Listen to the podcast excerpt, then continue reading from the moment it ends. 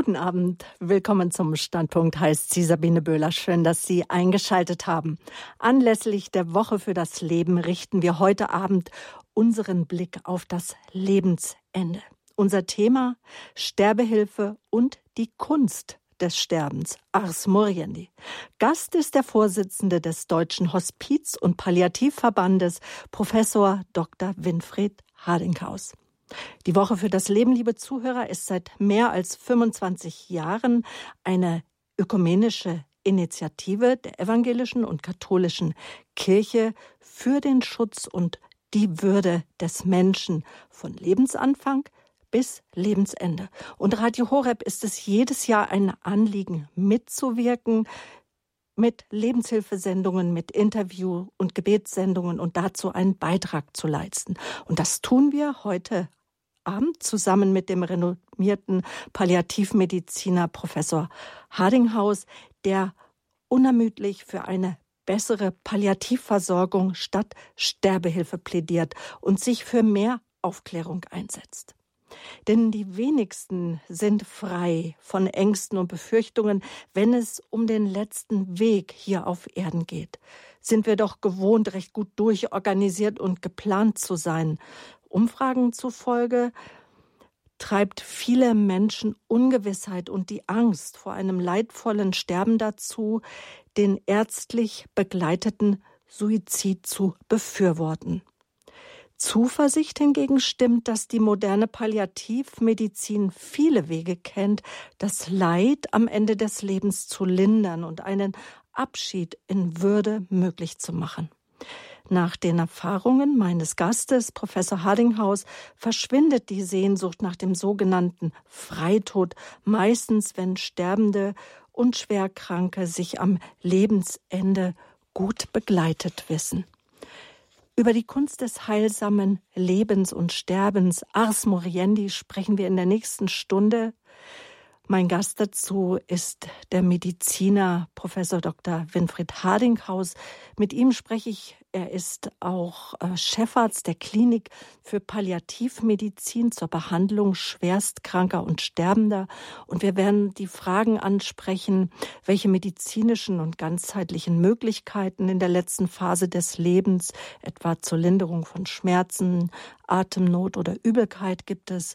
Was braucht der Sterbende im Umgang, ja mit dem seelischen Leid wie Angst und Trauer? Welche wichtige Rolle spielen dabei vertraute Menschen und außerdem über, informieren wir Sie jetzt auch über die verschiedenen Formen der Sterbehilfe und zuallererst sprechen wir jetzt gleich über die Hospizidee.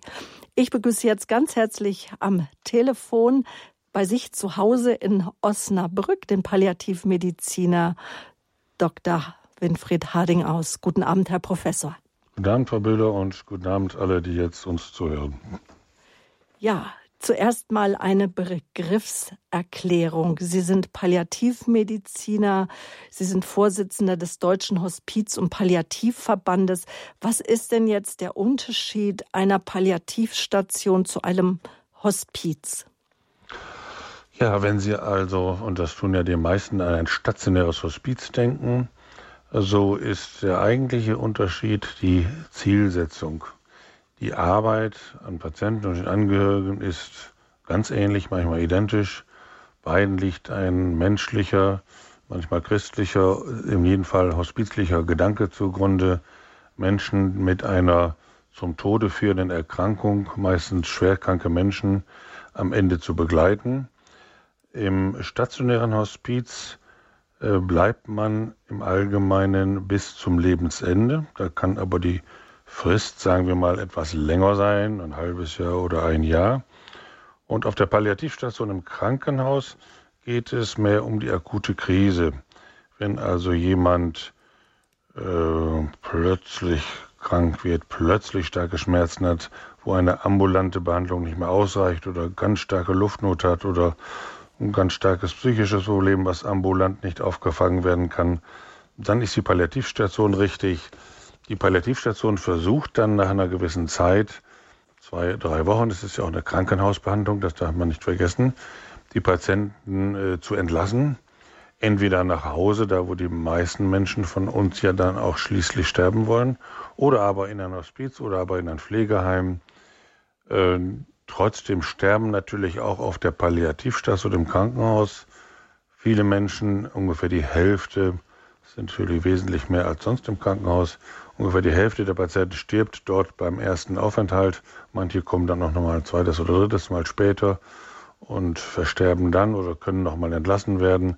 Aber die Zielrichtung, wollte ich sagen, ist bei der Palliativstation im Krankenhaus nach der akuten Krisenintervention die Entlassung, wohin dann auch immer, was am günstigsten geeignet ist, was wir auch selber vermitteln. Auch das gehört zu unserer Aufgabe. Und im Hospiz ist es darauf angelegt, von vornherein bis zu seinem Lebensende verbleiben zu können. Das wird dann auch länger vorbereitet mit längeren Wartezeiten. Das geht dann auch nicht von heute auf morgen im Allgemeinen. Mhm. Und die Hospizidee, die ist ja noch relativ jung. Wofür setzt sich die Deutsche Hospiz und äh, der Deutsche Hospiz- und Palliativverband ein? Was ist das Anliegen? Sagen Sie mich, lassen Sie mich bitte noch zur ersten Frage noch ergänzen. Es gibt natürlich auch die ambulante Palliativversorgung und die ambulante hospizliche Versorgung mit ambulanten Hospizdiensten. Das äh, wird am äh, Vornehmlichen um, von Ehrenamtlichen getragen. Äh, wir haben jetzt gerade von der stationären gesprochen, aber es gibt jeweils das auch natürlich ambulant. Der Deutsche Hospiz- und Palliativverband, wonach Sie fragten, äh, ist die mm, bundesweite Interessenvertretung der Hospizbewegung sowie von Hospiz- und Palliativeinrichtungen in Deutschland. Und als Dachverband der Hospiz- und Palliativarbeit vertreten wir ungefähr 1500 Hospiz- und Palliativdienste und Einrichtungen in denen sich, naja, vielleicht 40.000 Ehrenamtliche, darüber hinaus aber auch viele hauptamtlich engagierte Menschen wiederfinden und vertreten auch die Interessen dieser Bewegung in der Politik. Darauf kommen wir sicher heute noch zu sprechen. Das ist auch eine ganz wichtige Aufgabe, die wir erfüllen wollen, der gesellschaftliche Auftrag, den wir haben. Also Interessenvertretung von direkter Beratung von Einrichtungen bis hin zur politischen Vertretung auf Bundesebene. Und Sie sagen, dass Sie das Sterben als einen Teil des Lebens sehen. Was heißt das konkret? Äh, dass das Leben nicht mit dem Tod abgeschlossen ist. Das kann man aus verschiedenen Richtungen her sehen. Natürlich äh, weltanschaulich, religiös ohnehin, dass unser Leben, das irdische Leben nur zu Ende ist und wir den Übergang zu einem anderen Leben sehen. Äh, das vertrete ich als christlich gläubiger Arzt persönlich auch. Nicht alle Patienten und Menschen tun das, aber es wünschen sich doch immer mehr Menschen am Ende des Lebens auch ein äh, Leben danach erahnen zu können oder nicht ausschließen zu wollen. Viele Menschen bekommen doch religiöse Gefühle und Gedanken oder Sehnsüchte, sagen wir mal so, am Ende des Lebens, so dass sie auch gar nicht wollen, dass das Leben hiermit äh, zu Ende ist. Mhm. Sie selber sind Träger des Bundesverdienstordens erster Klasse und ähm, in den vergangenen zwei, drei Jahrzehnten, so konnte man sagen, hat ja unsere Gesellschaft eine Rückbesinnung auf die unter allen Umständen auch ja beim Sterben zu bewahrende Würde des Menschen hat es gegeben. Wie, was ist Ihnen so ein ganz besonderes Anliegen? Warum setzen Sie sich für ein Sterben in Würde ein? Einmal hat es jeder Mensch, jedes Geschöpf ganz einfach verdient, in Würde sterben zu können, keine Schmerzen haben zu müssen, keine Luftnot haben zu müssen, nicht einsam sein zu müssen, in Begleitung sterben zu können, Klammer auf, Klammer zu, es handelt sich hier dann natürlich um Menschen mit chronischen Leiden, chronischen Erkrankungen.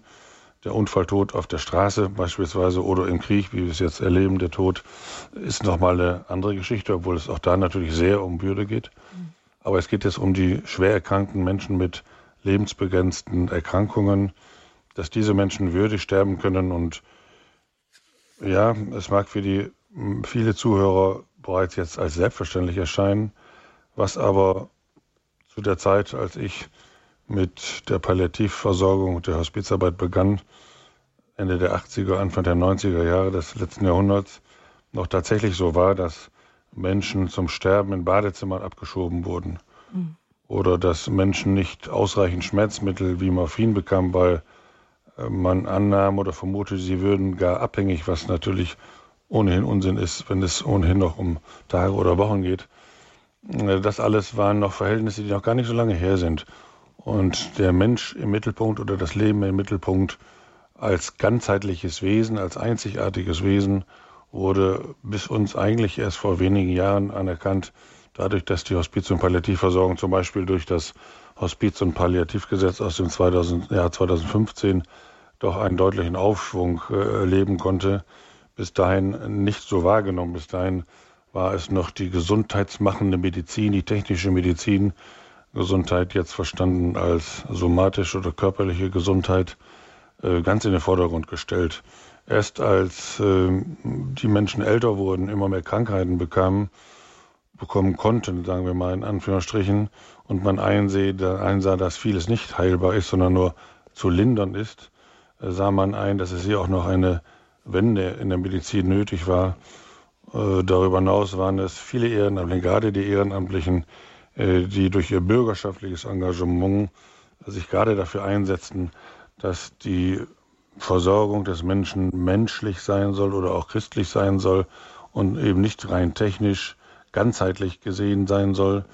Erst da war es dann soweit, dass sich auch in Deutschland diese Form der Versorgung mehr und mehr durchsetzt. Wir haben immer noch Lücken, auch heute noch, aber wir haben schon viel erreicht in den letzten Jahren. Sterbehilfe und die Kunst des Sterbens. Ars Moriendi, unser Thema heute Abend hier im Standpunkt auf Radio Horeb. Verbunden bin ich mit dem Vorsitzenden des Deutschen Hospiz- und Palliativverbandes, mit Professor Dr. Winfried Hardinghaus. Aus Osnabrück ist er uns zugeschaltet. Er war in vielen verschiedenen Städten tätig. Heute ist er ähm, in Berlin als Chefarzt tätig auf, in einem Hospiz, in einer, auf einer Palliativstation, also einen echten Praktiker haben wir hier heute zu Gast. Herr Professor Hardinghaus, Sterbehilfe, das Wort hat so ein gewisses Geschmäckle. Was ist damit gemeint? Was, was ist Sterbehilfe? Was verstehen Sie darunter? Also wir Fachleute, darf ich jetzt mal sagen, äh, gebrauchen das Wort Sterbehilfe eigentlich nicht. Es ist ein eingebürgerter Ausdruck. Wir unterscheiden eigentlich verschiedene Formen von Sterbehilfe. Am bekanntesten und damit verbinden es viele Menschen auch heute ist die sogenannte aktive Sterbehilfe, die natürlich Gott sei Dank verboten ist oder auch die, das Töten auf Verlangen, das ist die aktive Sterbehilfe, sowohl moralisch verboten als auch noch juristisch natürlich, bei uns zumindest gibt Länder, in denen das nicht der Fall ist. Leider. Auch in der Nachbarschaft, in den Benelux-Ländern. Äh, es gibt jetzt auch Tendenzen auch in Spanien und Portugal, dass dort die aktive Sterbehilfe erlaubt werden wird. Davon gehen wir aus. Dann gibt es die sogenannte passive Sterbehilfe. Das ist das Unterlassen oder das Einstellen von Maßnahmen, zum Beispiel bei einer Beatmungsform oder Antibiotika oder bestimmte Therapieformen, wenn ein Sterbeprozess beispielsweise begonnen hat, dass, wenn es im Sinne des Patienten und der Patientin ist, Maßnahmen eingestellt werden können. Das nennt man passive Sterbehilfe. Das ist juristisch, moralisch und auch von der Kirche her erlaubt.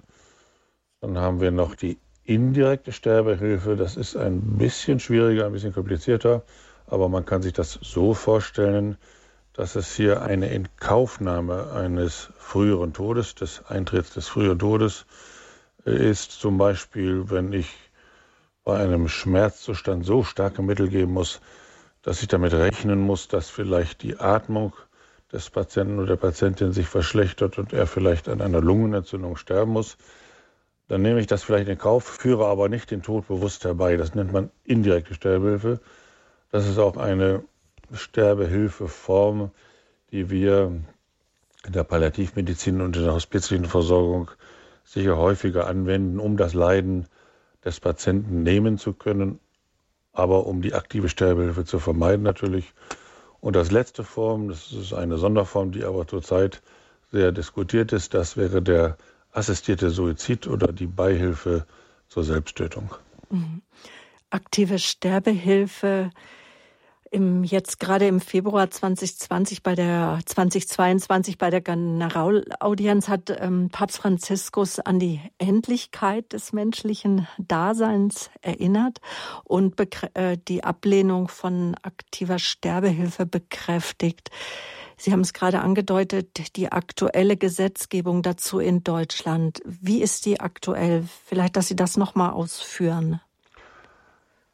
Also die aktive Sterbehilfe ist nach wie vor verboten. Da gibt es auch kein Rütteln, da gibt es auch von keiner politischen Partei und keiner Strömung, selbst nicht von den Sterbehilfevereinen, darauf kommen wir vielleicht noch zu sprechen, die Forderung, aktive Sterbehilfe zu erlauben. Das ist äh, völlig klar. Ebenso gibt es keine Diskussionen bei der passiven und bei der indirekten Sterbehilfe. Da ist die Gesetzeslage vollkommen klar, so wie ich sie versucht hatte, eben mhm. äh, zu erläutern.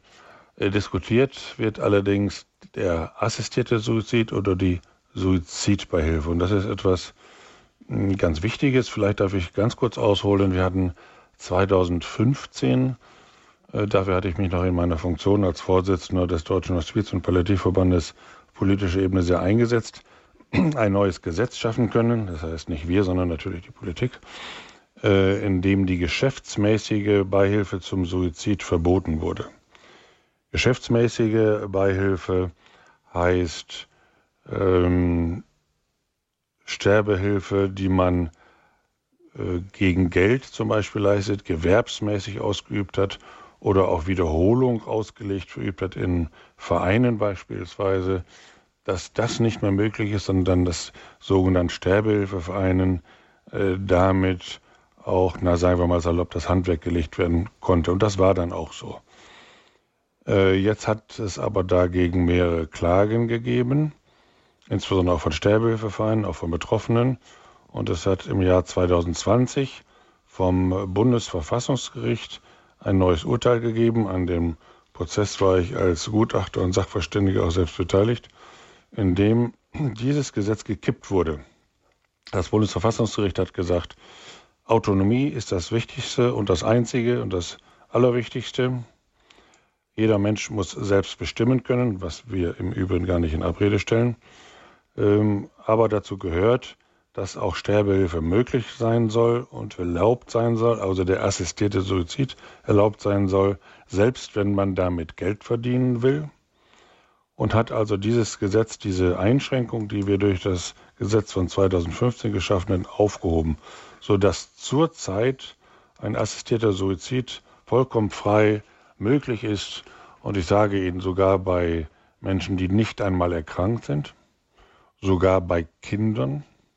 All das ist im Moment gesetzlich erlaubt. Die Diskussion entsteht jetzt allerdings wieder, weil das Bundesverfassungsgericht etwas kleinlaut auch in seine 90-seitige Begründung geschrieben hat. Naja gut, aber ihr könnt da ja Regeln einführen. Ihr könnt es ein bisschen schwerer machen, damit es auch gesellschaftlich gesehen nicht allzu große Auswüchse hat. Und da an dieser Stelle sind wir gerade, dass es jetzt äh, verschiedene Gesetzesentwürfe gibt, die dort zum Beispiel Wartefristen einführen oder Gutachter empfehlen für Menschen, die sich äh, die Beihilfe zum Suizid haben wollen. Und das wird eben zurzeit diskutiert, diese Gesetzesform, diese Gesetzesvorschläge, um dort möglichst weitgehend noch Regulierung. Die sind natürlich, das können Sie sich vorstellen, sehr unterschiedlich. Es gibt einen Gesetzesentwurf, der äh, die geschäftsmäßige Suizidhilfe weiterhin unter Strafe stellen will, nur Ausnahmen erlaubt. Es gibt aber zwei liberalere, weiterführende, die das gerne aufgreifen und unter gewissen Bedingungen aber diese geschäftsmäßige Beihilfe weiter dann auch erlauben wollen. Und wie ist dann der jüngste Entscheid jetzt vom 19. April 2020 äh, des Europäischen Gerichtshofes für Menschenrechte einzuordnen, der festgestellt hat, dass es kein Recht auf Beihilfe zum Suizid gibt, auch nicht in Form von konkreter Information oder Unterstützung zum Suizid? Äh, ja, es gibt kein Recht darauf oder es gibt keine Verpflichtung darauf, sagen wir mal so, Beihilfe zum Suizid zu leisten es ist in Deutschland tatsächlich so, wer Suizidbeihilfe haben will, der muss sie auch bekommen können. Der hat ein Recht darauf. Wird denn somit auch Druck ausgeübt oder aufgebaut, wonach Ärzte, pflegende Apotheker oder Notare quasi dann damit ja verpflichtet sind, an geplanten Suiziden mitzuwirken? Ja, der Druck auf Ärzte und Apotheker wird weniger aufgebaut, denn äh, es besteht da keine Verpflichtung zur Beihilfe zum Suizid. Wir können also immer sagen, das entspricht nicht meinen persönlichen Wertvorstellungen. Äh, ähnlich wie, sagen wir mal, bei der Abtreibung. Das muss ja auch nicht jeder durchführen. Am Anfang des Lebens, da gibt es ja immer wieder Parallelen. Also das schon, aber es wird natürlich trotzdem möglicherweise Druck ausgeübt.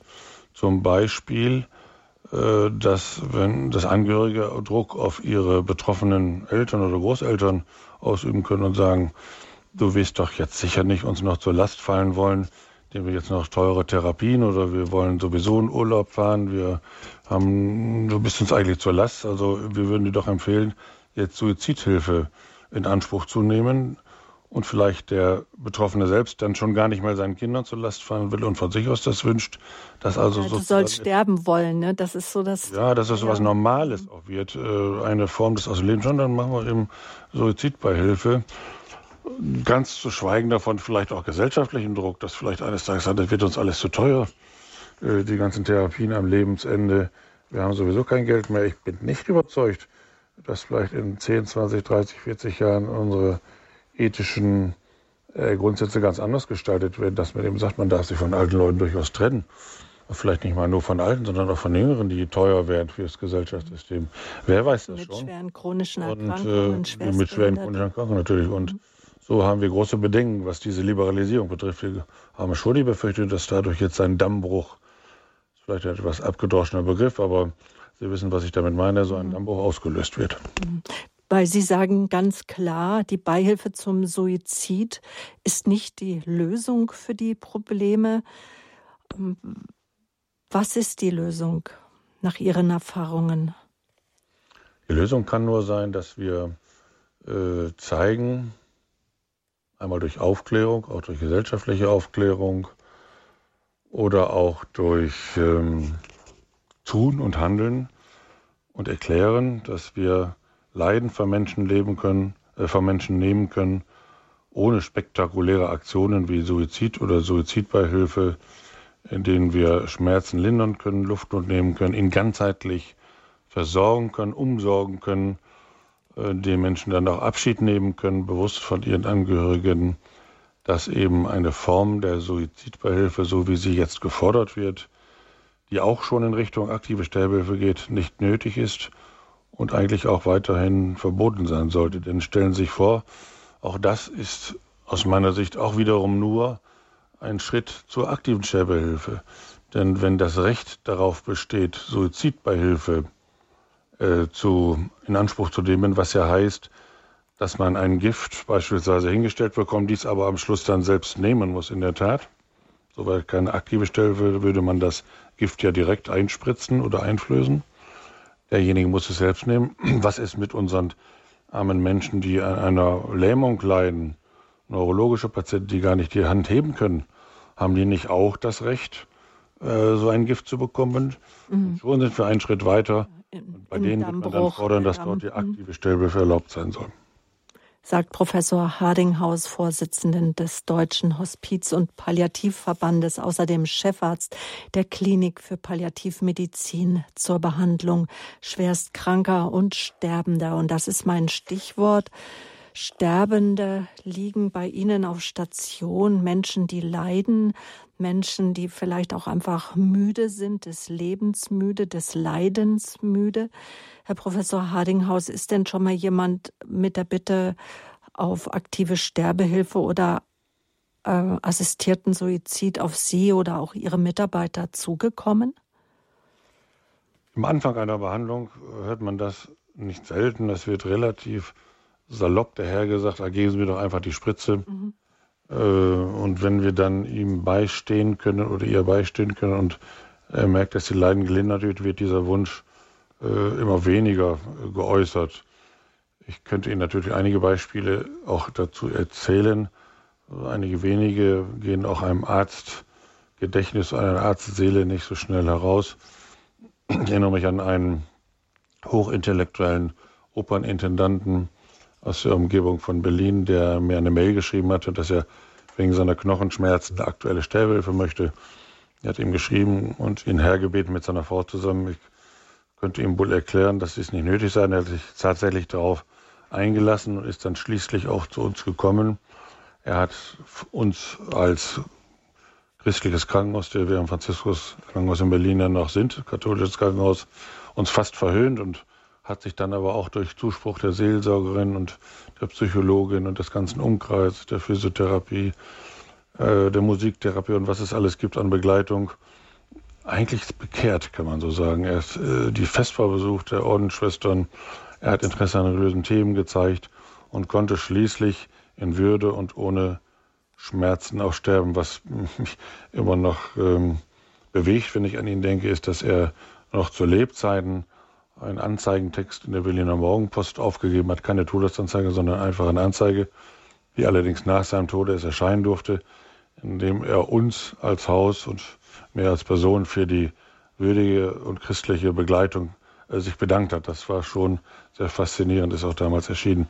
So gibt es andere Dinge. Ein äh, 50-jähriger Mann, der wegen seiner Schmerzen einen Selbstmordversuch zu Hause verübt hat, mit einem Blutverdünner in eine Klinik kam, dort aber weiterhin sterben wollte und der Psychiater sagte, ja, das darf er, ist bei freiem Verstand. Man dann dort sagte, ja, dann soll er wenigstens auf eine Palliativstation. Ich habe ihn überzeugen können, doch eine Schmerztherapie äh, beanspruchen zu wollen und zu können.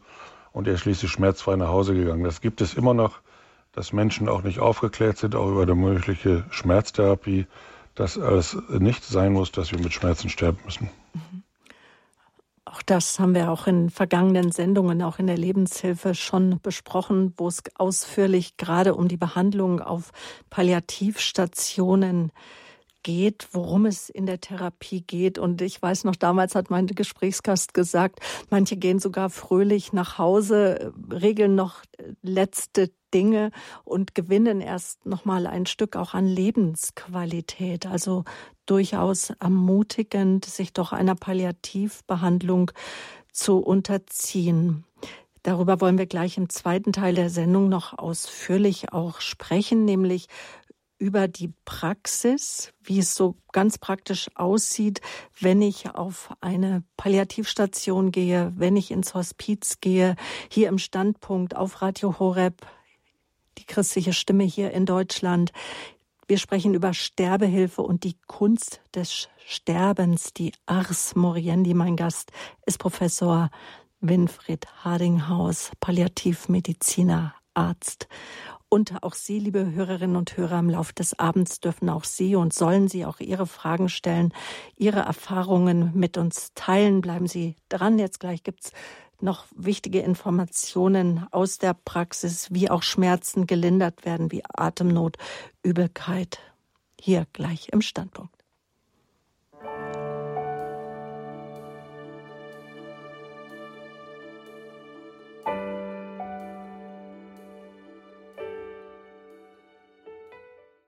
Schön, dass Sie eingeschaltet haben zum Standpunkt hier auf Radio Horeb mit dem Berliner Chefarzt der Klinik für Palliativmedizin zur Behandlung schwerstkranker und Sterbender. Mit Professor Dr. Winfried Hardinghaus sprechen wir über die Kunst des heilsamen Lebens und Sterbens Ars Moriendi. Wir haben eben schon über die verschiedenen Formen der Sterbehilfe gesprochen. Die aktive Sterbehilfe, die zwar grundsätzlich verboten war bis 2020, dann die Meldung für Aufsehen gesorgt hat, dass das Verbot der geschäftsmäßigen Förderung der Selbsttötung, der Paragraph 217 für verfassungswidrig erklärt wurde vom Bundesverfassungsgericht in Karlsruhe. Mein Gast war am Prozess als Gutachter beteiligt. Ein Dammbruch war das damals. Wir haben aber auch schon gesprochen über passive Sterbehilfe, ein sehr, ähm, wie soll ich sagen, technischer Ausdruck. Äh, das ist, äh, wenn ein Patient keine lebenserhaltenden Maßnahmen mehr bekommt, wenn die Behandlung sozusagen abgebrochen wird und dann die indirekte Sterbehilfe, von der gesprochen wird, wenn vielleicht bestimmte ähm, Behandlungen gewählt werden, wie vielleicht Morphine, die, also starke Schmerzmittel, die vielleicht als Nebenwirkung eine Lebenskürzung haben.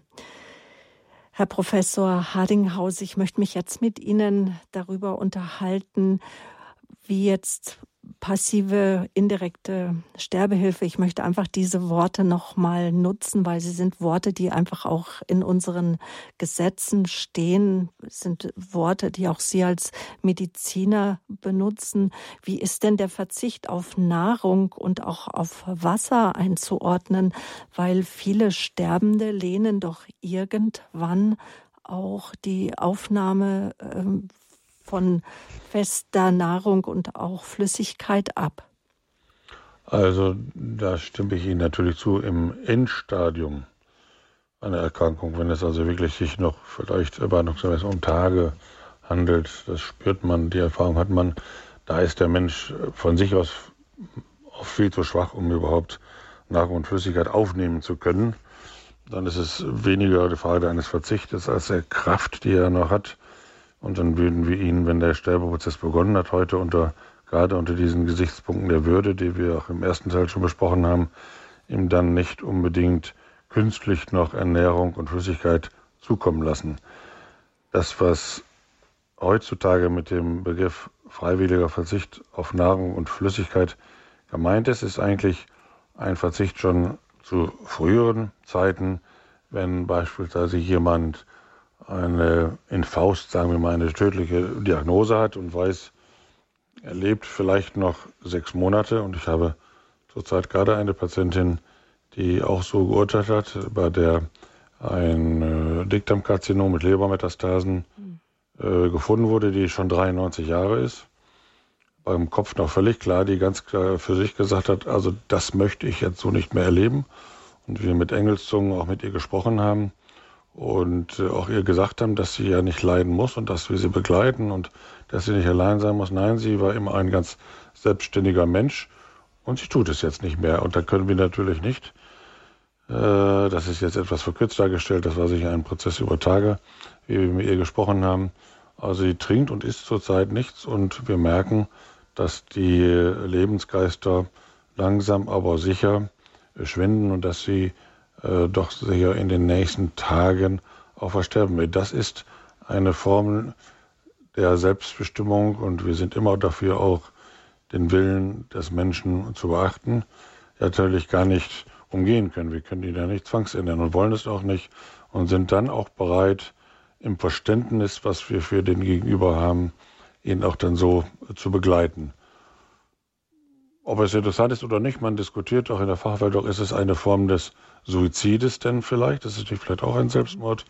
Da kann man vielleicht sagen, ja, ein verzögerter Selbstmord, aber eine äh, Selbsttötung im herkömmlichen Sinne ist es sicher nicht, weil diese Selbsttötung immer etwas Plötzliches ist. Man nimmt ein Gift oder wirft sich vor den Zug. Gott bewahre, aber das gibt es ja. Und diese Form des Suizid durch freiwilligen Verzicht auf Nahrungsflüssigkeit ist ja immer unterbrechbar, reversibel.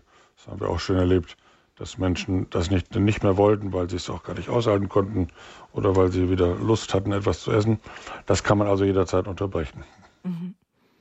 Und dann gibt es noch etwas, das wir auch kennen aus der Intensivmedizin, nämlich dass Menschen ruhig gestellt werden, gerade Menschen, die sich nicht bewegen sollten, mit äh, Hirnverletzungen, nämlich die Sedierung. Es gibt aber auch die palliative Sedierung. Was ist das? Ja, die palliative Sedierung ist eine Sonderform bei wirklich unerträglichem Leid. Das ist die wichtigste Voraussetzung. Wir sagen ja, dass das ist wir, definiert. Äh, unerträglich ist immer subjektiv. Das können mhm. wir gar nicht objektiv äh, beurteilen. Dass also, wenn für einen Menschen das Leiden unerträglich geworden ist, wenn er wenn wir spüren oder er sagt es, dass trotz unserer Schmerzmittel, die wir schon in höchster Dosis geben, die Schmerzen nicht gelindert sein. Das sind erfahrungsgemäß vielleicht zwei bis drei Prozent der Patienten, die ich bisher betreut habe. Ähm, dann kann man den Patienten anbieten, nachdem man mit ihm gesprochen hat. Er muss aufgeklärt sein, er muss auch zustimmen natürlich, es geht nichts über seinen Kopf hinweg, dass wir die Möglichkeit haben, ihn schlafen zu legen. Schlafen zu legen heißt aber dann nicht so, jetzt bekommst du mal ein Schlafmittel und die letzten vier oder fünf Tage deines Lebens schläfst du jetzt konsequent vor dich hin. Das gibt es zwar auch theoretische Möglichkeit, aber wir würden immer versuchen, den Patienten zwischendurch wach werden zu lassen. Wir würden diese Schlafmedikation auch sehr oberflächlich halten, würden ihn vielleicht einmal am Tag wach werden zu lassen, um mit ihm Kontakt aufzunehmen, vielleicht ihn zu fragen, ist es noch gut so für Sie, möchten Sie, dass wir es weitermachen oder möchten Sie noch etwas regeln, möchten Sie wieder wach sein. Ähm, diese Möglichkeit soll er haben und darf er haben, aber im Grunde ist er so sediert, dass er nicht mehr leiden muss und dass er kein unerträgliches Leiden mehr haben will. Wie gesagt, in seltensten Fällen, aber es gibt in der Natur oder in der Medizin natürlich immer Dinge, die man nicht vorherbestimmen kann, sodass wir also in solchen schlimmen Entwicklungen auch solche Möglichkeiten noch haben. Mhm. Und welche Rolle spielen dann dabei, ich gerade auch vielleicht bei der palliativen Sedierung, vertraute Menschen, Angehörige, um das Leid einfach erträglich zu machen, also die Schmerzen, vielleicht die Atemnot oder die Übelkeit?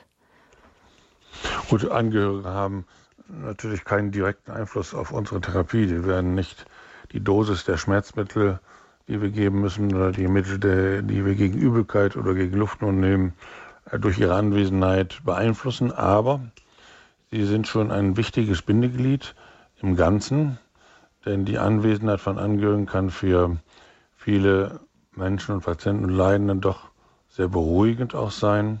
Das ist übrigens nicht immer der Fall. Es kann auch manchmal ins Gegenteil verkehren, selten. Aber im Allgemeinen sind es doch vertraute Angehörige, die zu Besuch kommen, Ehepartner, Lebenspartner, Kinder, ähm, sodass dann also das auch sozusagen eine Mithilfe auch ist. Wiederum die Betreuung der Angehörigen selbst ist, nimmt einen ganz wichtigen und einen großen Teil unserer Palliativarbeit ein. Viele Angehörige werden auch betraut, auch über den Tod hinaus. Äh, Trauerangebote werden für sie unterbreitet, sodass sie auch noch begleitet werden nach dem Tod. Wie sieht das eigentlich dann ganz praktisch aus, wenn wir zu Ihnen auf die, wenn jemand zu Ihnen auf die Palliativstation? Hm? Sie vorläufig nicht, Sie sind noch so jung, denke ich mal. Aber es ist, da hätten Sie schon recht, keine Frage des Lebensalters unbedingt.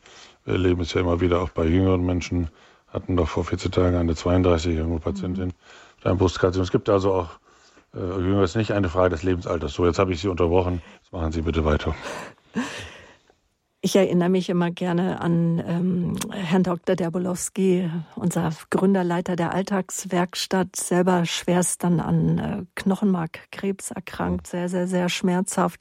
Und als er schon Krebs hatte, hat er einmal die Anekdote erzählt, dass äh, Patienten halt zu ihm kamen, so nach dem Motto, ich bin schwer krank, ich sterbe bald. Und er dann gesagt hat, na und, ich kann vor Ihnen aus der Tür herausgehen und kann vor ihnen einfach schwerst krank, vor ihnen sozusagen sterben. Früher oder später werden wir alle durch dieses Tor gehen, so hat es Papst Franziskus Anfang Februar gesagt. Wenn wir durch das Tor hindurch schreiten, ist es schon gut und wichtig, Menschen an unserer Seite zu haben, uns mit dem Tod auseinandergesetzt zu haben. Und es ist auch, ich denke, auch ein wichtiger Schritt äh, in ein Hospiz zu gehen oder in eine Palliativklinik, auf eine Palliativstation. Und wir haben uns heute Nachmittag, als ich mit meinem Mann über die Sendung so ein bisschen gesprochen habe, haben wir uns auch gefragt, woher weiß ich denn, wo es gute Palliativstationen gibt, wo es Hospizkliniken gibt? Gibt es ein Verzeichnis? Hat jedes Krankenhaus eine Palliativstation? Wie ist das? Also zunächst einmal sollte immer der Hausarzt weiterhin der Ansprechpartner sein. Hausärzte, zu denen Vertrauen besteht, die wissen auch, wo es in der Region Versorgungsformen gibt, die sie selbst nicht mehr leisten können. Gute Hausärzte können das sehr häufig auch selbst. Sie haben Erfahrung und es muss nicht unbedingt eine spezielle Versorgungsform äh, gesucht werden. Aber in vielen Fällen, gerade in Zeiten, wo die Menschen mehr und mehr in Singlehaushalten und alleine leben, ist es ja oft nicht möglich, wirklich 24 Stunden eine Person zur Pflege bei sich zu haben, die dann ständig auch da ist. Dann bietet sich also schon an, äh, den ambulanten Hospizdienst, den ambulanten Palliativdienst oder eine stationäre Versorgung äh, zu wählen. Und das kann man, wenn man sich die Stützpunkte ansieht und die auch unter entsprechenden Namen im Telefonbuch sucht, da gibt es fast in jeder Stadt heute einen Hospiz- und Palliativstützpunkt. Wenn man das einfach aufschlägt oder googelt, findet man dann sicher Adressen auch, wo dies möglich ist. Trotzdem, ich meine immer, der Hausarzt kennt diese Adressen und an den oder an die Hausärztin sollte man sich zuerst wenden. Mhm. Und äh, nun kommen Menschen zu Ihnen mit unterschiedlichsten Erkrankungen. Äh, wie sieht denn so eine erste Versorgung dann aus auf der Palliativstation? Also im Gegensatz vielleicht zu anderen Stationen im Krankenhaus geht es bei uns, und darauf legen wir großen Wert, erstmal sehr ruhig zu. Der Patient soll erstmal ankommen, soll sich an die Umgebung, an die Atmosphäre gewöhnen, soll sich an die Menschen gewöhnen, die um ihn herum sind, soll sie kennenlernen, soll Vertrauen schöpfen. Natürlich muss am Tag der Aufnahme auch eine erste Untersuchung stattfinden. Natürlich muss auch ein erstes Gespräch geführt werden. Äh, wenn er es von sich aus suchen sollte, dass sofort am ersten Tag bereits über Prognose und alle möglichen Maßnahmen gesprochen wird, dann darf er das auch, weil der Wunsch des Patienten führt. Aber im Allgemeinen ist es doch so, dass viele das erstmal genießen, weil sie ja auch schon mit Beschwerden kommen, mit Schmerzen kommen, mit Luftnot kommen, erst, dass sie erstmal da sind, aufgefangen werden, im wahrsten Sinne des Wortes von unten mit Händen getragen werden. Äh, diese Atmosphäre zu erleben, ist für viele schon mal ein großer Unterschied äh, zu, zu anderen Abteilungen, anderen Krankenhausabteilungen, wo es doch sehr viel mehr äh, zeitlich gedrängt ist, um nicht von Hektik zu sprechen. Das ist erstmal ein großer Unterschied. Dann ist natürlich, und das ist ganz wesentlich, die technische Medizin überhaupt auf Palliativstationen, Hospizen ähm, hat eine viel weniger Bedeutung. Sie ist auch möglich. Wir können äh, Kernspinnuntersuchungen machen oder Röntgenuntersuchungen oder Darmspiegelungen, wenn es nötig ist. Aber sie steht eigentlich hintan. Eigentlich ist die symptomorientierte Therapie, also das reine Symptom, was der Mensch bietet mit seinen Beschwerden im Vordergrund, die wir lindern wollen. Ein gesund machen ist nicht mehr angestrebt, sondern nein, allein die Linderung seiner Beschwerden und da steht ganz im Vordergrund also Ruhe, Zeit, Zuhören, Zuwenden, Wärme geben, Zuneigung geben und technische Medizin nur soweit sie nötig ist. Mhm. Aber wer sagt mir denn, dass es bei mir nicht mehr darum geht, um das Gesundmachen? Das sagt Ihnen der Behandlerarzt oder die Ärztin, dem äh, man mit ihnen darüber sprechen will. In der Fachklinik, in dem Fachbereich. Das ist, ja, das kann schon vorher der Hausarzt machen oder wir machen es auf jeden Fall, wenn jemand zu uns zur Behandlung kommt. Das ist ja auch, auch unsere Verpflichtung, wie wir immer die Möglichkeiten und auch die Prognose, die Bedeutung, äh, die diese Krankheit für den Menschen hat, immer besprechen. Mhm. Es gibt natürlich auch Menschen, die wollen das nicht, die haben auch ein Recht darauf, es nicht zu wissen oder zu verdrängen. Das spürt man aber relativ schnell. Allgemein ist aber doch Wahrheit angezeigt. Wahrheit am Krankenbett äh, hilft meistens doch weiter, als etwas nicht zu sagen oder zu verdrängen. Und wenn wir jetzt so ausführlich darüber sprechen, mit Ihnen als Arzt auch für äh, einer Klinik für Palliativmedizin, dann heißt, gilt das Gesagte natürlich auch für die ambulante Behandlung, die durchaus genau so. auch möglich ist ja. zu Hause. Ja. Und jetzt kommen wir so auf die wichtigste Frage, die ich ja auch in schon der Anmoderation meiner Sendung genannt habe, über, dass wir darüber sprechen wollen. Und ich denke, das treibt jeden um und ehrlich gesagt mich auch. Welche medizinischen und Sie nennen das so ganzheitliche Möglichkeiten in der letzten Phase des Lebens gibt es denn jetzt nun zur Linderung von Schmerzen oder auch Atemnot oder Übelkeit? Ich weiß noch, eine Freundin von mir, die an Krebs gestorben ist, der war immer so schlecht und sie sagt, ich halte das nicht aus.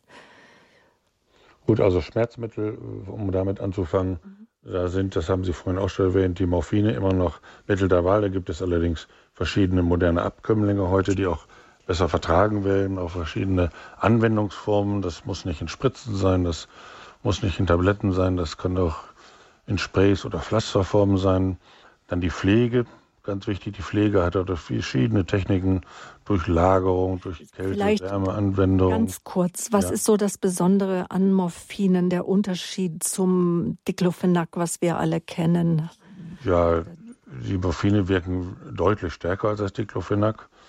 Dadurch, dass sie ähm, nur zentral eigentlich wirken, also im Nervensystem, haben sie zwar nicht die Nebenwirkungen wie das Diclofenac, dass sie zum Beispiel den Blutdruck hoch machen oder Magengeschwüre machen können, aber sie können natürlich auch alles, was zentral über den Kopf wirkt, kann auch äh, müde machen und sedieren. Das muss man halt wissen. Eventuell muss man es ja auch in Kauf nehmen. Das haben wir im ersten Teil der Sendung besprochen, wenn es nicht anders geht. Aber sie sind einfach viel potenter, deutlich potenter als Diclofenac. Das ist der Unterschied. Und Morphine gibt es auf Rezept schon auch, aber das sind ganz besondere Rezepte. Ja, Betäubungsmittelrezepte. Das ist auch gut, genau. mhm. Äh, dass es die so gibt, damit hier auch kein Wildwuchs äh, entstehen kann. Aber die Morphine, das hat man früher geglaubt, machen abhängig. Das können sie auch machen, wenn man sie nehmen würde, wo man gar keine Schmerzen hätte. Das gibt es ja in der Drogenszene durchaus. Dann machen sie abhängig. Wenn man aber starke Schmerzen hat, machen sie eigentlich nicht abhängig. Und wenn doch, wie in den letzten Tagen, dann ist es, glaube ich, auch unerheblich. Mhm. Aber vergessen wir nicht, was das Ganzheitliche betrifft, dass die Pflege eine große Rolle spielt mit verschiedenen Möglichkeiten, die sie hat. Die Physiotherapie durch Bewegungen, dann die Psychologe, die Psychoonkologin oder die Seelsorge. Ja, wir haben bei uns auch entspannende Dinge wie Komplementärtherapie, verschiedene Aromen und Ölen. Wir haben sogar Musiktherapie oder auch eine tiergestützte Therapie. Donnerstags kommt bei uns auf der Station der Hund oder ein bestimmter Hund mit einer Tiertherapeutin.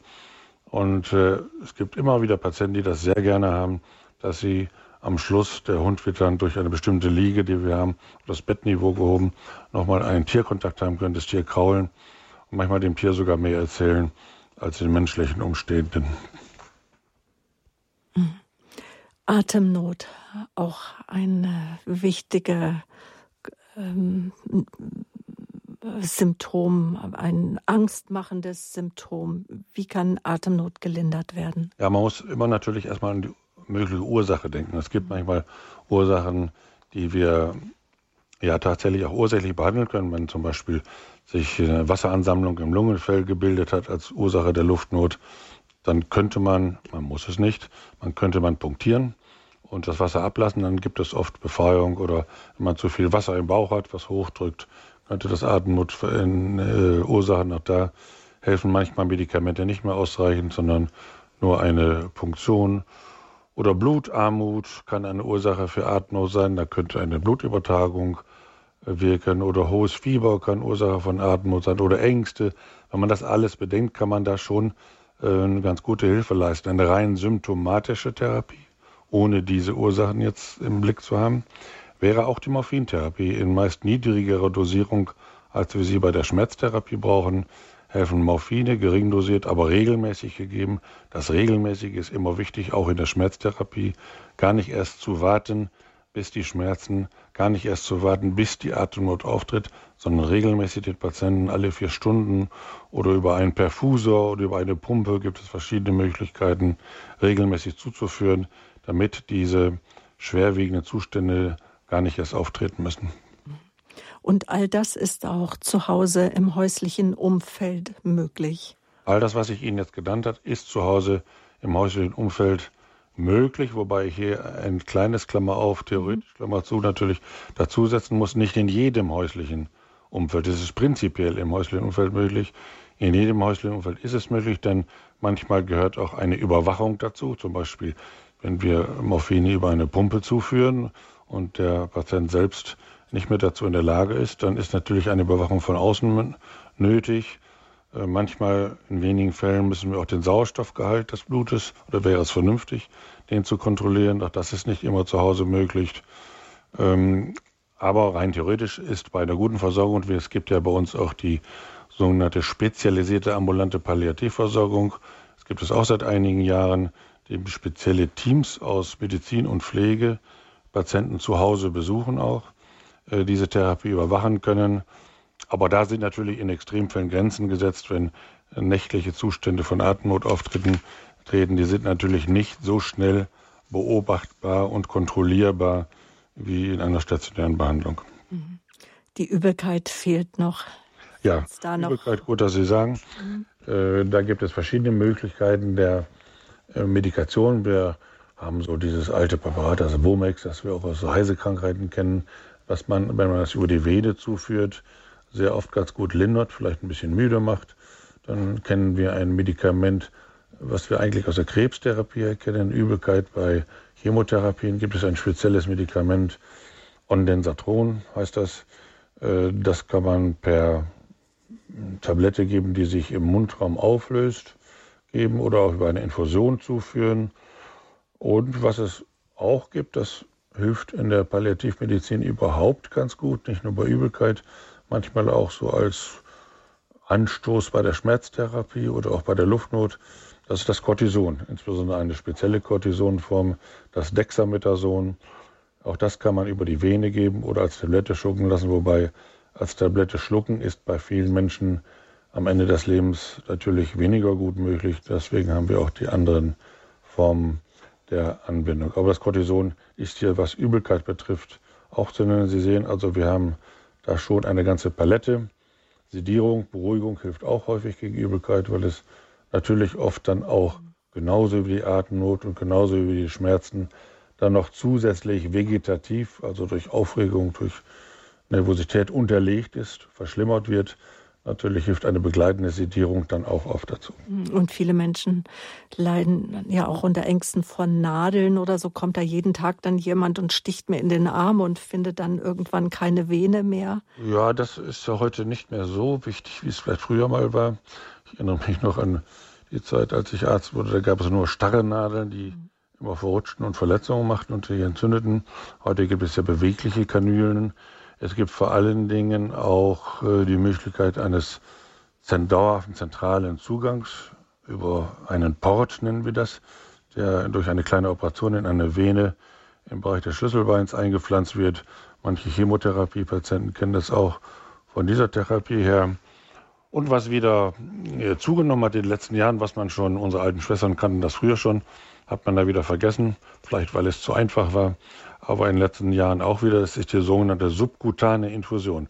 Subkutan ist also unter die Haut. Man kann zum Beispiel in das Bereich des Oberschenkels, das stört es wenig, eine kleine Nadel legen. Die kann dort liegen bleiben, zwei bis drei Wochen und kann dort immer auch eine Infusion mit Flüssigkeit, mit Schmerzmedikamenten beispielsweise anlegen, ohne dass es den Patienten sehr beeinträchtigt. Zumindest nicht dieses Pieksen jeden Tag, was Sie eben erwähnten, nötig ist. Mhm was der Patient braucht, damit die seelischen Leiden gemindert werden, wie, wie Angst oder auch ja, vielleicht auch Trauer, das haben Sie eben schon angedeutet, sehr gut gefallen. Dabei hat mir auch die Begegnung mit einem Tier, mit dem sogenannten Therapiehund, einfach noch einmal Wärme spüren, einen Herzschlag spüren, aber auch der Umgang ja mit vertrauten Menschen. Wie hilft mir die Hospizstation? Wie hilft mir die Palliativmedizin? Wie helfen mir die Palliativpfleger, auch mit meinen Ängsten umzugehen? Also wichtig ist erstmal immer der Menschen zuzuhören, sich der Menschen zuzuwenden, sodass er sich aufgenommen fühlt, dass er sich ernst, ernst genommen fühlt. Die Patientin, von der ich Ihnen vorhin berichtete, die 32-jährige Patientin, die schon seit vier Jahren sehr krank war, die sicher 18, 20 Kliniken durchlaufen hatte, äh, die dann äh, sagte, ich habe mich hier zum ersten Mal wirklich ernst genommen gefühlt. Das mag man gar nicht glauben, das muss auch jetzt vielleicht gar nicht stimmen, vielleicht war das so ein momentanes Gefühl von ihr, aber das zeigt zumindest doch, wie wichtig es ist, auch gerade was Ängste betrifft, äh, mit den Menschen zu sprechen, ihn zu verstehen, ihn auch aufzuklären, über das, was vorgeht, über das, was man machen kann, ihn zu beruhigen, dass er nicht leiden muss, dass man ihm Leiden nehmen kann, zumindest auch die körperlichen Leiden. Damit ist oft eine ganze Menge auch der seelischen Leiden genommen und dass man viele Gespräche mit ihm führt, ihn begleiten lässt, auch durch die Seelsorge, durch die Psychologie. Das bringt sehr häufig doch Entlastung. Es gibt auch äh, physiotherapeutische Maßnahmen, zum Beispiel eine bestimmte Art von ähm, Fuß, wenn man die Oberfläche des Fußes in bestimmter Weise äh, massiert, nimmt es sehr häufig Luftnot und Ängste. Das ist relativ wenig bekannt. Das ist sicher auch nur in einem begrenzten Maße. Aber immerhin, das ist doch so ein Add-on, sagt man modernerweise, was da helfen kann. Und wenn das alles nicht wirkt, dann haben wir natürlich eine Palette von Medikamenten, insbesondere aus der Tranquilizer oder Diazepam-Reihe, die also sehr gut wirklich Ängste nehmen können. Wobei man natürlich auch wissen muss, dass einer gewissen Dosis dann die Patienten auch müde werden können oder schlafen können. Das kann zum Teil erwünscht sein, das hatten wir besprochen, aber es können dort recht gut Ängste genommen werden. Und wie, für wie wichtig halten Sie denn die äh, Patientenverfügung oder auch die Vorsorgevollmacht bei all dem, was wir jetzt besprochen haben? Also worüber sollte ich mir im Vorfeld denn auch schon Gedanken machen? Ich freue mich, dass Sie das Thema ansprechen, denn bis 1995 war alles noch ganz einfach. Da haben alle Patientenverfügungen und ich möchte an dieser Stelle sehr betonen, dass es gut ist, wenn wir eine Patientenverfügung auch schriftlich haben. Denn das ist immer für uns Ärztinnen und Ärzte eine ganz große Stütze in einer Situation, wo der Patient uns nicht selbst sagen kann, was er möchte oder nicht möchte. Immer nur für die Situation, das ist ganz wichtig, gilt sie, aber nicht selten tritt eben eine solche Situation auf. Und dann ist eben eine solche Patientenverfügung bindend. Wir können diese nicht übergehen, insbesondere dann nicht, wenn in der Patientenverfügung auch ein Betreuer oder eine Betreuerin benannt wurde, mit denen wir uns ins Benehmen setzen wollen. Ansonsten werden wir gehalten, den sogenannten mutmaßlichen Willen des Patienten zu ermitteln und das ist nicht immer leicht. Und um das, äh, worauf ich eben etwas provokativ bin, wie zurückzukommen, 1995 gab es ein neues Gesetz, in dem diese Patientenverfügung für jede Situation ihres, äh, eines Lebens bestimmt werden kann. Sie können also schreiben, wenn ich Verkehrsunfall habe, egal ob ich dann noch gerettet werden könnte oder nicht, oder wenn ich eine Hirnblutung habe, ja oder nein, oder auch ohne bestimmten Grund möchte ich, wenn ich mich nicht selbst äußern kann, das und das nicht, oder möchte ich, dass und das eingestellt wird. Bis dahin haben wir nämlich immer gesagt, das gilt nur für den beginnenden Sterbezustand, beginnenden, das kann man zwar nicht immer so hundertprozentig sagen, aber doch zumindest einigermaßen eingrenzen. Das muss heute nach diesem Gesetz nicht sein, im Zuge auch einer immer größeren Betonung der Autonomie des Menschen. Äh, das kann man befürworten, aber da sehe ich die gleichen Gefahren, wie wir sie vorhin mal bei der Sterbehilfeform gesehen haben, bei den Sterbehilfeformen, äh, dass hier doch mal dem Missbrauch Tür und Tor geöffnet wird, es zu leicht gemacht wird. Aber man muss darauf aufmerksam machen, in den Patientenverfügungen, die es heute gibt und von meiner früheren Initiative Space Viva, die ich mal gegründet habe, haben wir so eine Patientenverfügung herausgegeben, in denen dann auch die Möglichkeit angekreuzt werden können muss. Also ich möchte das auch, ich möchte keine Ernährung mehr, keine Infusionen, wenn ich äh, zum Beispiel in einem Zustand bin, der mich zwar nicht sterben lässt, aber von dem ich doch glaube, dass der über kurz oder lang und selbst wenn es in zwei bis drei Jahren es wäre, zum Tode führt, dann möchte ich dann schon das soweit gar nicht mehr. Das halte ich problematisch eben auch unter diesen gesellschaftlichen Gesichtspunkten. Aber Sie von Radio Horeb, von einem christlichen Sender, werden mir vielleicht dann auch zustimmen, dass man an dieser Stelle sagen kann, das ist auch ein Punkt, in dem möglicherweise weltanschauliche Dinge berührt werden, dem wir vielleicht doch so etwas in die Schöpfung eingreifen, was wir nicht sollen und eigentlich auch nicht können. Da werden wir auch aus diesen Gründen doch zurückhalten. Das können Sie für sich selbst entscheiden ob sie das begrenzen wollen auf einen Zustand des beginnenden Sterbeprozesses oder für jede Lebenssituation. Ich komme nochmal auf Papst Franziskus zurück. Seine Generalaudienz am 9. Februar war das. Da hat er gesagt, ähm, dass es eine ganz einfache Redewendung gibt. Lass ihn in Frieden sterben, hilf ihn in Frieden zu sterben. Vielleicht sollte es uns allen darum gehen, wenn wir uns entscheiden für eine Patientenverfügung und Vorsorgevollmacht, dass wir in Frieden gehen können.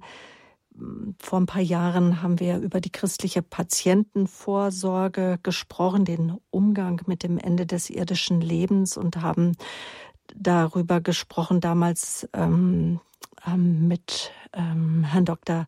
Michael Feile. Er ist Referent für Glaubensfragen und Bioethik an der Deutschen Bischofskonferenz und besagte christliche Patientenverfügung ist auch von der Deutschen Bischofskonferenz herausgegeben worden für alle, die das Thema interessiert. Oder ich werde dann auch noch, genau, oder eben die Patientenverfügung, die Sie entwickelt haben, Spes Viva. Aber habe ich Sie jetzt richtig verstanden, dass Sie die heute nicht mehr so verfassen würden? Doch, äh, Doch. ich muss sie ja so verfassen. Es gibt ja die, ja. die, die gerichtliche Vorstellung. Ich weiß noch, bei der ersten Version, wo ich sie geändert habe, hat mir mein damaliger Bischof die wirklich zerrissen vor Augen. Das könnt ihr nicht schreiben, das könnt ihr nicht machen. Ähm, aber inzwischen musste auch er sich so ein bisschen ähm, dem, ja, der rechtlichen Voraussetzung beugen.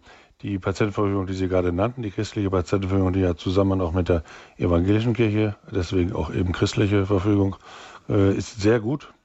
Äh, ich kenne sie sehr, sehr genau, ist manchmal vielleicht etwas umfangreich und da, bei der Gelegenheit möchte und muss ich sagen, jede Patientenverfügung, egal welche, es gibt ungefähr 300 auf dem deutschen Markt, sollten sie nicht, sollten die Zuhörer nicht allein ausfüllen, sondern immer nur mit einer Person des Vertrauens, vielleicht sogar mit dem Hausarzt oder der Hausärztin, die dann auch gleich bestätigen kann in dieser Verfügung, dass sie zum Zeitpunkt des Verfassens zwar voller geistiger Kraft auch waren. Ähm, das wird sonst zu kompliziert. Man muss eigentlich mit einem Mensch des Vertrauens, der auch vielleicht Erfahrung hat, diesem Gebiet seine Patientenverfügung ausfüllen. Und man muss die Punkte tatsächlich auch diskutieren. Ich habe es vor ein paar Jahren mit meinem Vater zusammen ausgefüllt. Was verstehst du darunter? Was verstehe ich darunter? Was versteht der Verfasser darunter, was da mhm. steht? Mhm. Und äh, deswegen auch diese Sendung Sterbehilfe und die Kunst des Sterbens. Ars Moriendi. Wir sprechen zum einen benenne ich Sie mal Herr Professor Hardinghaus als Chefarzt der Klinik für Palliativmedizin und mit dem Zusatz zur Behandlung Schwerstkranker und Sterbender. Sie sind außerdem auch Vorsitzender des Deutschen Hospiz- und Palliativverbandes, setzen sich seit fast 30 Jahren für das für den Hospizgedanken ein. Ähm, haben über 300 wissenschaftliche Beiträge publiziert, sind auch schon viel im Fernsehen und jetzt auch hier bei uns im Radio gewesen, auch in öffentlich-rechtlichen Sendern. Danke, dass Sie sich heute Abend Zeit für uns nehmen. Und auch danke, dass Sie jetzt auch bereit sind, mit unseren Zuhörern zu sprechen. Rufen Sie an, stellen Sie Ihre Fragen die Kunst des heilsamen Lebens und Sterbens. So möchte ich mal unser Thema noch ausweiten. Welche Fragen beschäftigen Sie? Welche Erfahrungen haben Sie vielleicht gemacht? Sie können jetzt anrufen. Die Hörernummer ist für Sie freigeschaltet. In der Regie begleitet mich unser ehrenamtlicher Mitarbeiter Klaus Debes. Herr Debes wird Ihre Anrufe entgegennehmen, zu uns durchschalten hier in die Live-Sendung. Die Nummer 089 517 008 008 089 517 008 008 sind Sie ein Zuhörer, der vielleicht noch nie bei uns angerufen haben, haben Sie Mut.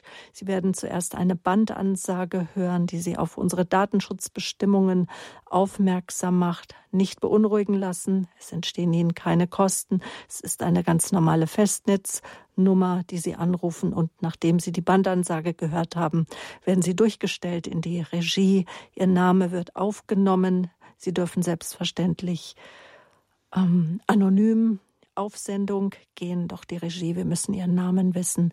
Die Nummer nochmal 089 517 008 008.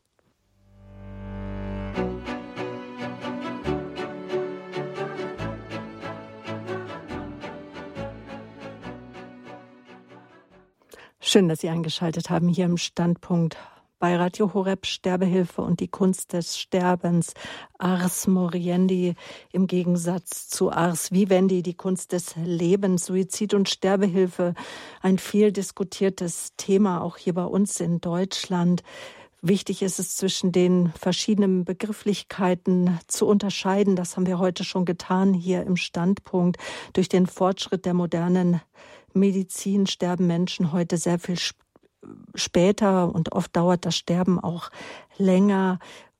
Meinem heutigen Gast, dem Vorsitzenden des Deutschen Hospiz- und Palliativverbandes, ist es wichtig, Menschen aufzuklären, an die Hand zu nehmen, hinzuführen zu einem selbstbestimmten Sterben, zu einem selbstbestimmten Leben und einem Sterben in Würde.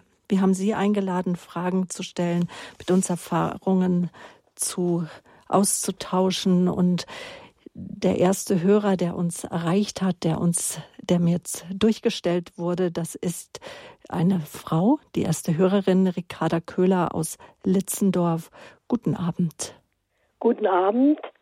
Bin schon auf Sendung. Ja, Sie sind live auf Sendung. Wir hören Sie beide. Ich bedanken für den wunderbaren Vortrag und ich möchte äh, Ihnen sagen, ich bin seit 95 ehrenamtlich im Hospiz Bamberg ambulant tätig und ich habe meine Erfahrung gemacht, dass wenn ich am Weg zum Patienten bete, dass dann das Ganze schon mal viel besser verläuft.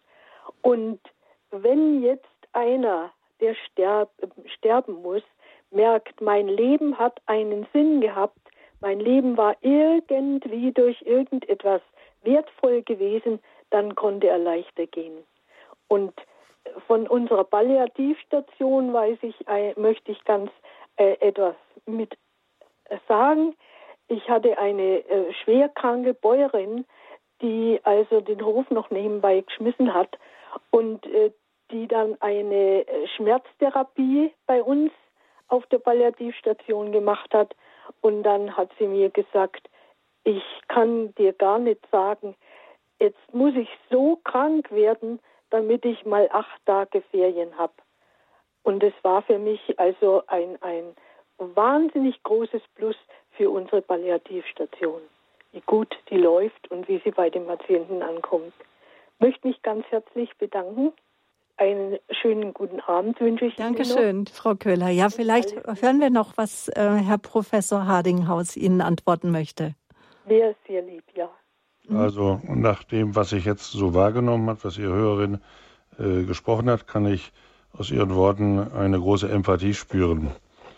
Äh, Sympathie zu Menschen und zu dem, was sie tut. Und das ist etwas, was ganz wichtig ist, was unser Gegenüber auch immer spürt. Und so glaube ich, dass die Versorgung in Bamberg, ich kenne Ihre Station auch, äh, sicher eine sehr gute Versorgung hat, äh, die den Menschen wirklich als Wesen, als etwas Einzigartiges in den Mittelpunkt stellt. Und wenn man mit dem Gebet auf den Lippen dorthin geht zu seiner Arbeitsstätte, der diese Einzigartigkeit vielleicht im Sinn führt mit einem solchen Gebet, kann ich mir das wirklich gut vorstellen, dass dann vieles leichter ist. Dankeschön, Frau Köhler. Beim Recherchieren habe ich herausgefunden, was der heilige Augustinus zum Tod, zum Sterben gesagt hat. Er hat gesagt, wer mit Andacht und Beharrlichkeit die heilige Messe hört, wird keinen schlechten Tod sterben. Herr Professor Hardinghaus, geht der spirituelle Mensch leichter von dieser Erde oder kann leichter Abschied nehmen? Ja, nach meiner Erfahrung auf jeden Fall. Ähm, es gibt ja Untersuchungen auch über Krebspatienten sogar, wer diese sogenannte intrinsische Religiosität in sich hat, hat ein besseres Outcome, sagen heute die Wissenschaftler, als die extrinsische, die Frömmigkeit, die von außen aufgedrängt ist, also von innen heraus, damit sich stimmig ist, äh, auch religiös stimmig ist, äh, der hat eine bessere Chance, auch mit seiner Krankheit fertig zu werden, eventuell sogar länger zu leben. Das Spirituelle spielt bei vielen Menschen eine Rolle, auch die es gar nicht wissen wollen, die auch unter anderen Voraussetzungen sogar in die Klinik kommen. Wir spüren es immer wieder, dass, ich hatte das vorhin mal Sehnsucht genannt, die Sehnsucht nach dieser Einigkeit mit sich, nach diesem, diesem ganzheitlichen Spirituellen doch sehr groß ist. Und eine Beobachtung, die ich immer wieder mache, die ich fast überall bestätigen kann, nicht immer allerdings, ist, wir sterben so, wie wir gelebt haben. Das heißt also, wenn man im Leben vielleicht echtgläubig war und zufrieden war und mit sich gut umgehen könnte, der kann auch besser gehen. Der Was? kann besser gehen. Und wer im Leben eher der, so der Haderer war, unzufrieden war, der geht auch unzufriedener. Stimmt nicht immer, wie gesagt, aber sehr häufig die Konsequenz, die man rausziehen kann, muss jetzt jeder selbst für sich ziehen. Danke für diese Denkaufgabe, die Sie uns da mhm. gegeben haben. Das war jetzt eben Ricarda Köhler, die sich ehrenamtlich im Hospiz Bamberg engagiert. Und aus Bamberg hat uns jetzt Frau Metzner auch angerufen. Guten Abend. Guten Abend, Herr Professor. Ja, ich habe zwei Fragen. Die erste ist, äh, muss eine Patientenverfügung unbedingt gemacht werden. Ich bin also persönlich aus verschiedenen Gründen jetzt nicht dafür. Zweite Frage. Meine Mutter hat vor dem Tod keine Nahrung mehr zu sich genommen, finde ich in Ordnung. Aber ich habe ihr nie die Flüssigkeit verweigert. Und ich hatte vor ein paar Jahren mal einen Vortrag hier im, in Bamberg. Ich konnte allerdings nicht hin, ich habe nur die Papiere erhalten. Und da hieß es, wenn man die Flüssigkeit verweigert, also ich meine jetzt nicht das Befeuchten der Lippen, das ist klar, das macht man eh, dann würden die Menschen unerträglich im Gaumen leiden, es würde anschwellen, es würde große Schmerzen verursachen. Da hätte ich gerne Antwort drauf. Dankeschön. Mhm, danke. Ich versuche es mal, ich denke, wir kriegen das auch hin. Also die erste Frage, muss eine Patientenverfügung ausgefüllt werden? Natürlich nicht. Es gibt überhaupt keine Verpflichtung. Hat am Anfang gesagt, es ist für die Ärzte immer eine Erleichterung, äh, wenn wir den mutmaßlichen Willen ermitteln sollen. Und es ist also immer die Situation, wenn der Patient oder die Patientin sich nicht selbst äußern kann, dann müssen wir nachdenken darüber, was hat dieser Mensch wohl im Leben gewollt oder was würde er jetzt sagen. Und dann sind wir darauf angewiesen, mit Angehörigen zu sprechen. Das ist auch oft hilfreich, aber nicht unbedingt im letzten immer hilfreich. Also es mag Situationen geben, wenn auch nicht so sehr häufig, denen wir diesen mutmaßlichen Willen nicht ermitteln können. Dann im Zweifelsfall, das ist auch nochmal ganz wichtig zu sagen, immer für das Leben entscheiden. Das ist auch ganz wichtig. Im Zweifelsfall immer für die Lebenserhaltung. Aber es ist uns doch schon eine Hilfe. Ich will jetzt gar nicht fragen, warum Sie äh, die nicht ausfüllen wollen. Das ist ja auch Ihre persönliche Entscheidung. Das gilt es ja auch und das kann ich auch gut zu respektieren. Die zweite Frage, da muss ich Ihnen widersprechen, dass der, die äh, Nichtgabe von Flüssigkeit zu einem vergrößerten Leidenzustand des Patienten führt. Also man kann tatsächlich durch dieses Lippenbenetzen oder durch Mundpflege oder durch gekühlte Ananas oder was auch immer äh, Flüssigkeitsdefizit, beziehungsweise, Entschuldigung, nicht ein Defizit, sondern ein Durstgefühl gut, gut lindern. Nicht immer ist es der Fall, wenn Patienten vielleicht stark schwitzen oder im Sommer, da kann es manchmal auch hilfreich sein, in solchen Situationen auch noch Flüssigkeit zu geben, aber nicht generell. In den überwiegenden Fällen kann man wirklich, so wie auf die Nahrung, auch auf Flüssiggabe verzichten. In vielen Fällen schadet sie ja sogar noch. Wenn der Patient äh, beispielsweise bereits herzschwach geworden ist, dann kann so eine Volumenzufuhr sein Kreislaufsystem nochmal sogar vermehrt belasten. Es kann sogar zu einer Lungenüberwässerung führen. Also die Flüssigkeitsgabe nicht per se immer im Einzelfall gut beobachten und abschätzen. Sollte man den Eindruck haben, dass ein Durstgefühl nun doch nicht ohne Flüssigkeitsgabe zu stillen ist, dann kann man es mit Fug und Recht auch geben. Aber in den meisten Fällen ist es nicht nötig, ohne dass der Patient leiden muss. Schön. Dankeschön auch für Ihren Anruf. Auf Wiederhören, Frau Metzner. Guten Abend. Frau Traub, Sie sind unsere nächste Hörerin. Sie rufen aus Steig an. Verraten Sie uns noch, wo Steig liegt? Welches ja, Steig das ist? von Ulm. Das Steig bei Ulm. Gut. Bei Ulm. Also guten Abend, Herr Professor. Ich habe ja. Ihre, Ihre Sendung gehört und die war sehr gut. Ich war Krankenschwester vom Beruf und da habe ich äh, auch etwas erlebt. Und zwar mit einem Patienten, da haben wir, ja, was machen wir denn, wenn man nicht mehr sprechen kann? Haben wir dann drüber gesprochen. Und da haben wir also Zeichen vereinbart für bestimmte äh, Sachen, wo wichtig waren. Haben wir Zeichen vereinbart. Und das hat dann ganz gut geklappt wo er nicht mehr sprechen konnte. Die haben wir gut kommunizieren können. Und deshalb habe ich gedacht, das muss Ulfa auch mal sagen. Da haben Sie jetzt was ganz Dinge. Wichtiges angesprochen, Herr Professor Hardinghaus. Da hat Frau Traub ja etwas angesprochen, wovor, denke ich, auch viele Menschen Angst haben, wenn sie sich auf einmal nicht mehr ausdrücken, wenn sie nicht mehr sprechen können. Ja, auch das äh, kann Angst hervorrufen. Der Zuhörerin sehr dankbar, dass Sie dies erwähnt. Wenn wir, wenn ich vorhin oder im Laufe des Abends davon gesagt habe, wenn der Patient nicht zustimmen kann, beispielsweise, muss das ja nicht verbal sein mit Worten. Es können auch Gesten sein. Es können allein das Kopfnicken oder das Kopfwenden kann es beispielsweise sein. Möchten Sie noch, dass wir Ihnen eine Magensonde legen? Und wie oft habe ich es erlebt, dass der Patient mehr oder weniger energisch dann den Kopf gewendet hat um zu zeigen, nein, das möchte ich nicht. Und wenn dazu vorher sogar eine Art Zeichensprache eingeübt wurde, wie das der Hörer gerade ähm, beschrieb, dann umso hilfreicher natürlich. Also es müssen keine Worte unbedingt sein. Dankeschön für diese Frage und auch für diese Erfahrung, auch die Sie da mit uns geteilt haben. Herr Professor Hardinghaus, jetzt haben wir schon sehr lange immer über das Sterben gesprochen. Auch Sie haben von Ihren Erfahrungen gesprochen.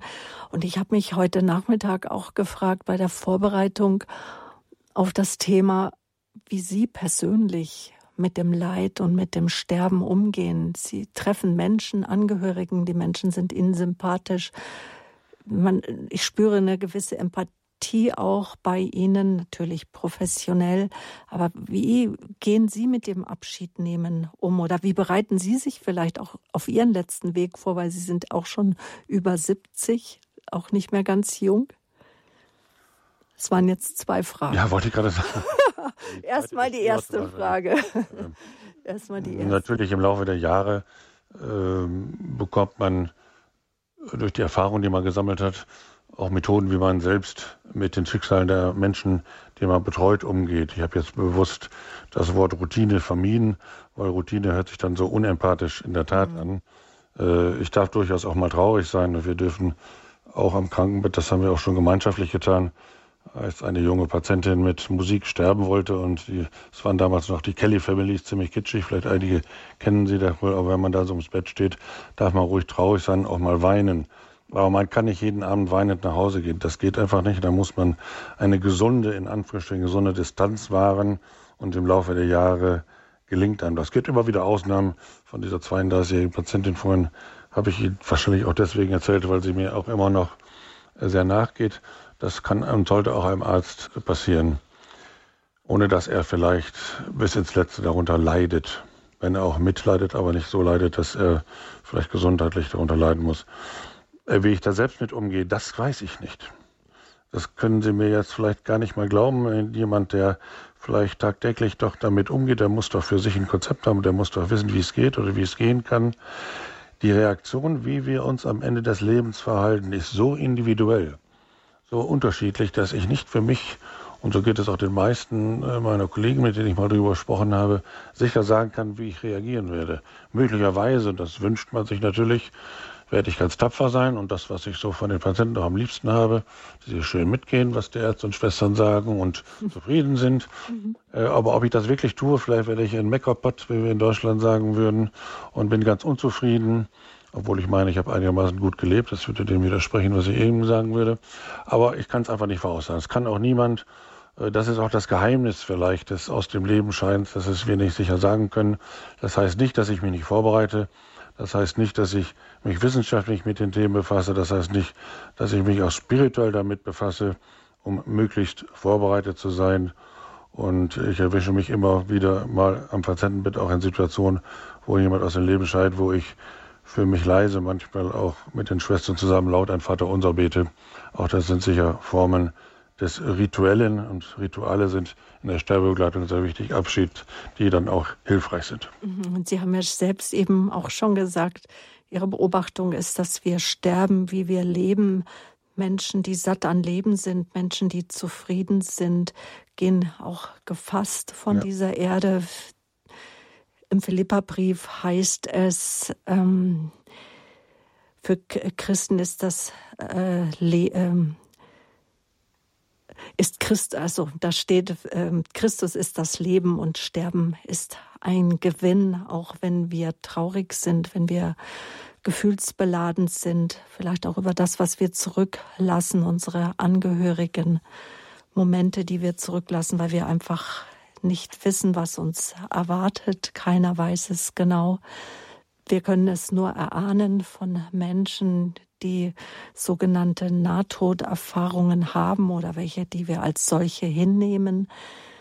Vielleicht vor dem Ende noch eine letzte Hörerin, die ich begrüßen möchte. Es ist Hannelose Hannelore Zerr aus Würzburg. Guten Abend. Verzeihen Sie meinen Versprecher wegen dem Namen. das Zerr, hallo. Problem. Guten Abend, Herr Professor und Frau Böhler und alle Hörer. Mir kommt da eine Gruppe in den Sinn, Demenz, demente Personen. Und das kann doch auch sein, dass diese demente Person auch keine Patientenverfügung hat, weil sie einfach gedacht hat, also es braucht sie nicht oder aus welchen Gründen auch immer. Aber wenn sie nun zu Ihnen kommt als Dement, Demenz, demente Patientin, oh Gott, demente Patientin, wie kann man ihren Willen und ihre Reaktionen erkennen? Das dürfte schwierig sein. Hören wir was, Herr Professor Hardinghaus. Da haben Sie sicherlich auch Erfahrungen mit. Ja, auch da sind wir nicht chancenlos. Es ist natürlich nicht so einfach wie bei Patienten, die von normaler Intelligenz und Verstand sind. Das ist völlig klar. Ähm, also es gibt mal rein technisch äh, Hinweise, gibt es sogar äh, richtige Scores, sagen wir der wissenschaftlich, also so äh, Punktesysteme, die man den Grad des Leidens auch bei dementen Patienten ermitteln kann. Das sind Bewegungen, Unruhe und andere Dinge, die äh, daraus schließen lassen, ob der Mensch leidet oder ob er Schmerzen hat, selbst wenn er es nicht äußern kann. Das ist die andere Seite. Zum anderen können demente Patienten durchaus sehr häufig auch, nicht, nicht alle leider, aber durchaus viele auch Lebenswillen zeigen. Und das, der Zeichen der Lebenswille ist für uns dann auch immer ein Hinweis, dass wir etwas tun sollen, damit der Mensch, weil er es möchte, am Leben bleiben möchte. Natürlich nicht leiden möchte, das ist auch klar, aber doch nicht eventuell passive Sterbehilfe, weil er vielleicht noch leben möchte. Es gab leider vor zwei Jahren in Holland ein Urteil, äh, was ich für ganz schlimm hatte, halte. Da hat eine Heimbewohnerin zu guten Zeiten, so wie Sie das vorhin sagten, eben eine Patientenverfügung ausgefüllt und hat gesagt, also wenn ich mal dement werde, dann möchte ich aktive Sterbehilfe. Und dann wurde sie dement zeigte allerdings Lebenswillen und konnte sich natürlich an diese Verfügung gar nicht mehr erinnern. Und die Ärztin hat tatsächlich aktive Sterbehilfe geleistet und wurde freigesprochen in dem Prozess. Das sind Verhältnisse, die ich hier nicht möchte. Es gilt immer der aktuelle Zustand, der aktuelle Wille. Aktive Sterbehilfe ist verboten. Bei den Männern brauchen wir gar nicht darüber diskutieren, wie bei allen anderen auch. Und die Form, wie er Mensch auftritt, wie er Zeichen von sich gibt, auch Zeichen, äh, positive Zeichen einer Lebenseinstellung, wenn sie auch noch für andere, für Außenstehende noch so traurig sein mag. Entscheidend ist immer, was der Patient selbst empfindet. Ist nicht das, was wir empfinden, das ist nicht entscheidend, sondern was er selbst empfindet. Und wenn wir da positive Zeichen sehen, würden wir auch ganz positiv damit umgehen, auch was passive Sterbehilfe anbetrifft. Dankeschön auch noch für diese wichtige Frage, Frau Zerr. Grüße nach Würzburg. Auch danke Ihnen, Herr Professor Hardinghaus, für Ihre Ausführungen, dass Sie uns auch an Ihrer Erfahrung haben teilnehmen lassen. Wichtige Fragen sind sicherlich auch ähm, die Frage, wie Sterbende auf ihr Leben zurückblicken. Wie, für wie wichtig halten Sie da Gesprächsangebote oder auch das, ähm, Sie haben schon davon gesprochen, dass Angehörige oder Menschen des Vertrauens ganz wichtig sind. Für wie wichtig halten Sie es, die existenziellen Fragen des Lebens am Ende des Lebens nochmal anzusprechen und auch einen Raum für eine Verabschiedungskultur zu schaffen?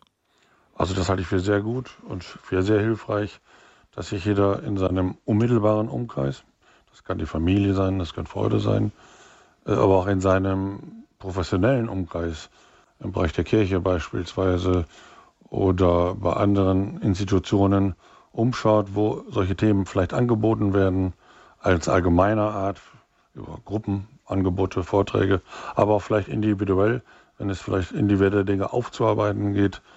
Halte es für sehr wichtig, dass man äh, Probleme, die im Leben nicht aufgearbeitet werden konnten, aus welchen Gründen immer, sie sich nochmal vornimmt gegen Ende des Lebens, weil ich habe es leider häufig beobachtet, dass die Menschen verstarben mit diesem ja, mit dieser großen Lücke, die sie gerne geschlossen hätten, wo keine Gelegenheit mehr war, wo es zu spät war.